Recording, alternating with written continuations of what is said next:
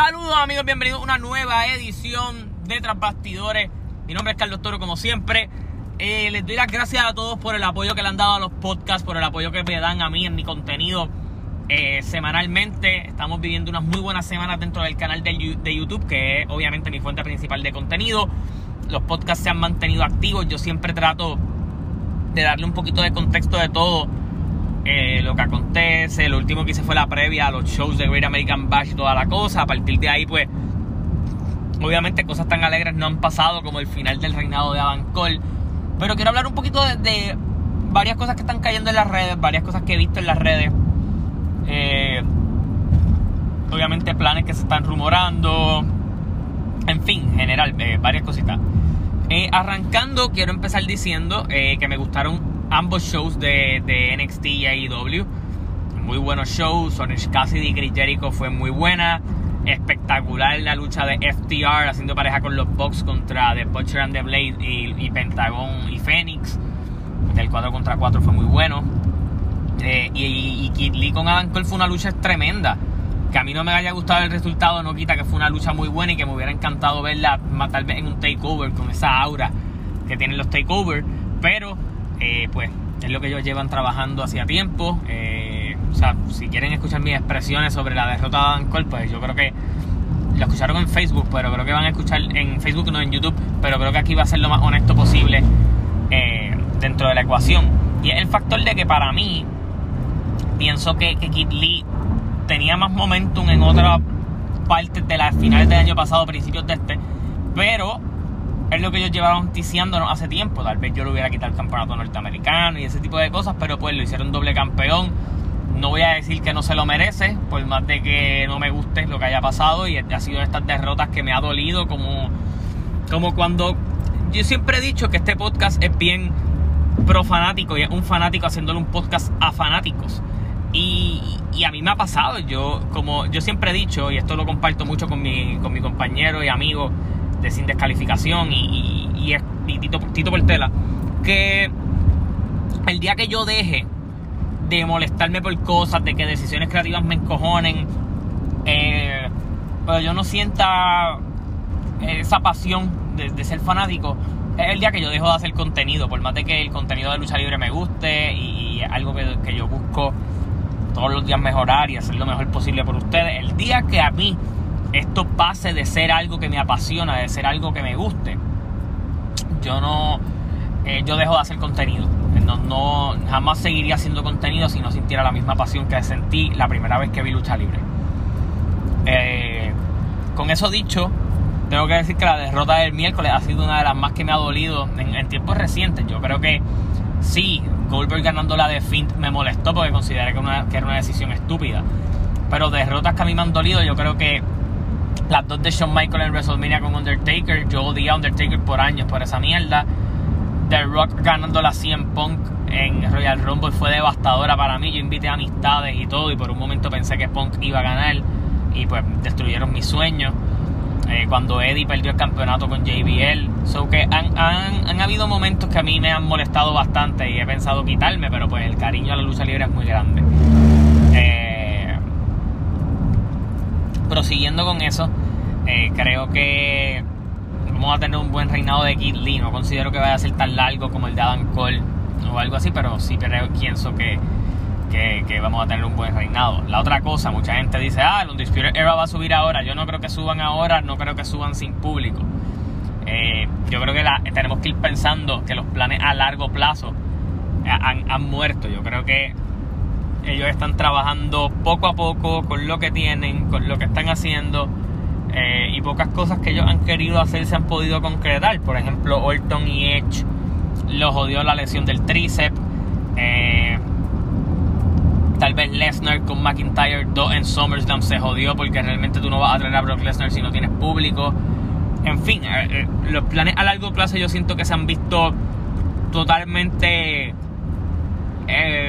maltrecho por, por, obviamente la situación del coronavirus que hay ahora mismo. Siento que por eso poco a poco ellos se han ido pues adaptando a que si en cada pay-per-view, en la mayoría de los pay-per-views tenemos algo cinematográfico y tenemos que hacerlo porque no queremos que todo se vea igual, pero pensamos que va a ser aburrido. Eh, y creo que por eso han ido trabajando como están trabajando. Eh, por eso yo creo que es bien complicado cuando, cuando se filtra un plan, tú dices, ok, más o menos eso es por, donde probablemente se van a ir ahora.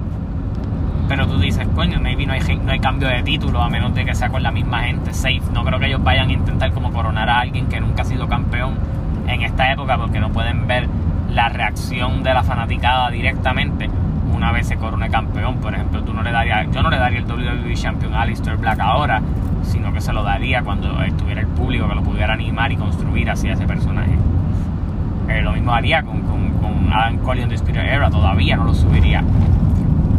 Considero no que sería muy pronto, pero considero que no, no es apropiado.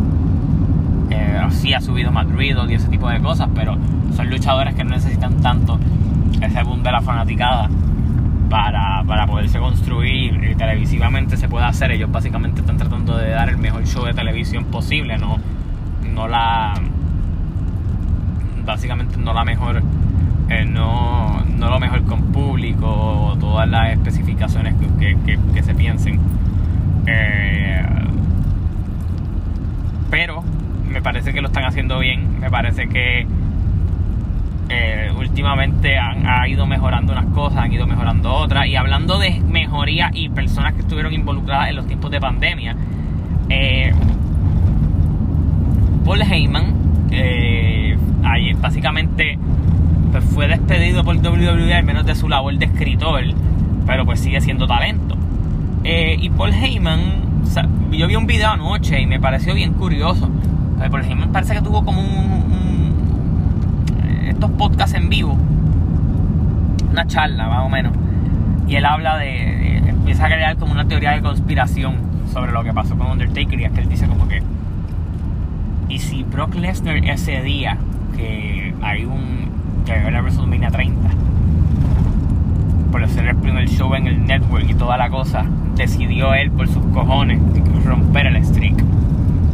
Eh, y como lo hizo, por eso la música no sonó, eh, y como pues Brock Lesnar el Brock Lesnar no le van a hacer nada el tipo que pues, generaba más allá de eso la gente iba a seguir comentando y tú no ibas a votar al tipo que rompió el streak so él podía hacerlo y salirse con la suya fue interesante lo que vi pero la otra razón por la que por Heyman ha salido en controversia es porque le preguntaron ayer a AJ Styles mientras transmitía uno de sus canales de gaming por el rumor de que, pues, mano, él lo cambiaron de Ross SmackDown porque estaba haciendo bullying. Él dijo, mano, a mí nadie me bullió.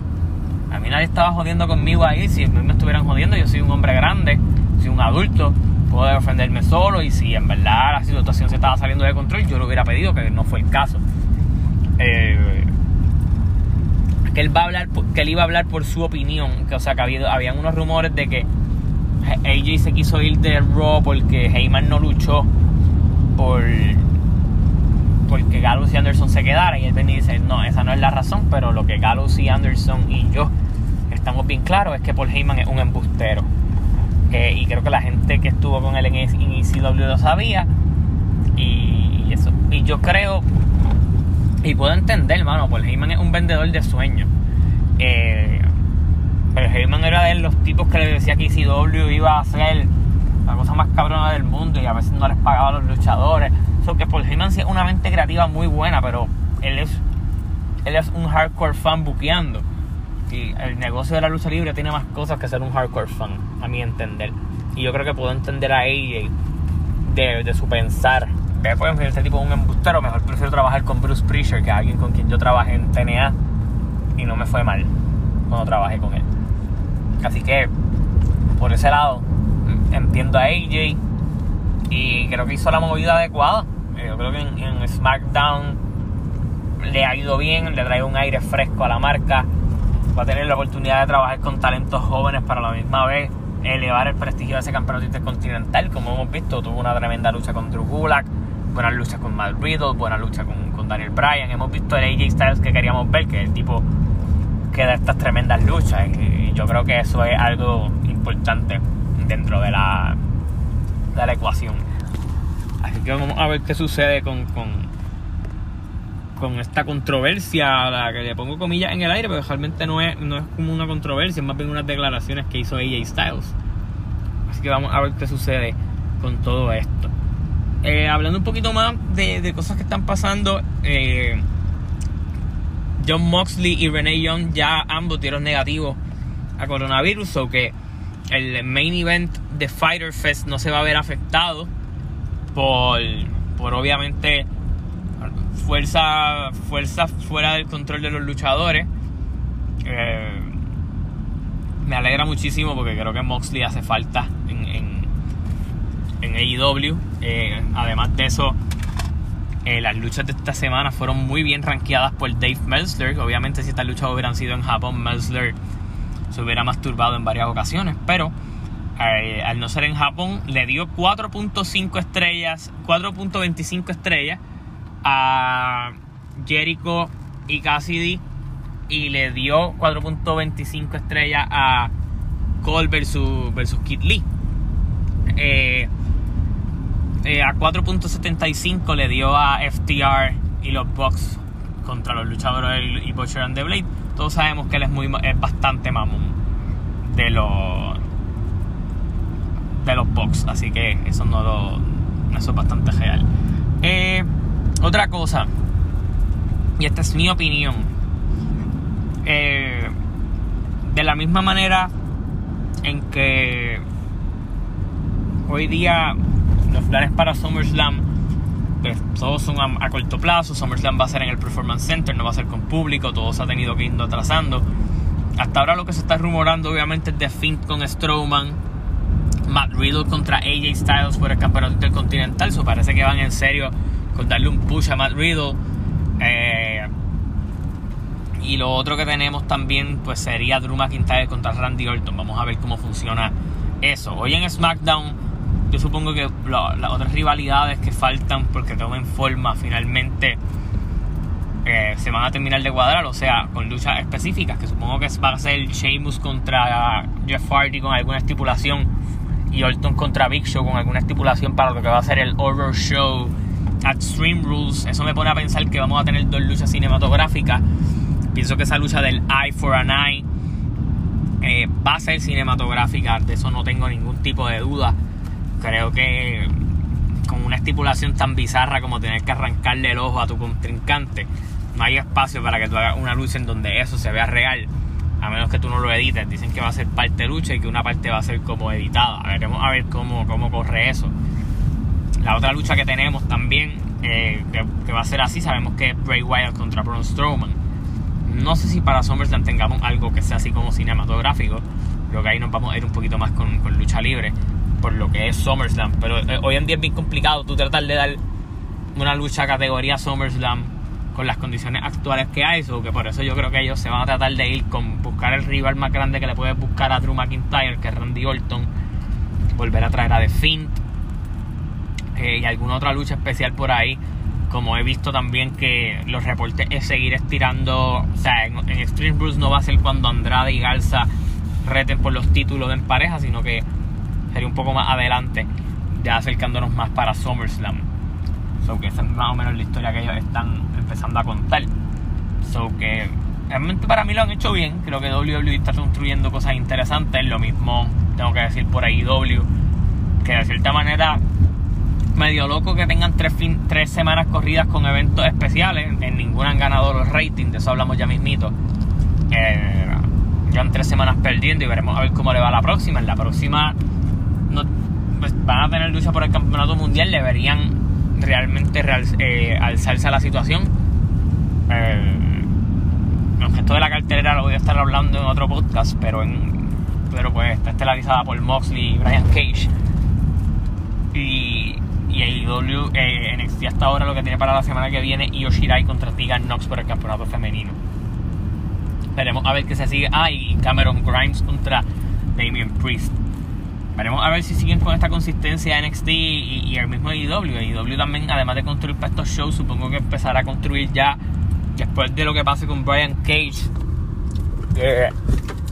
¿Quién va a ser el oponente de, de Moxley? Que eso sería bien curioso ver quién sería para, para lo que va a ser All Out en septiembre 5.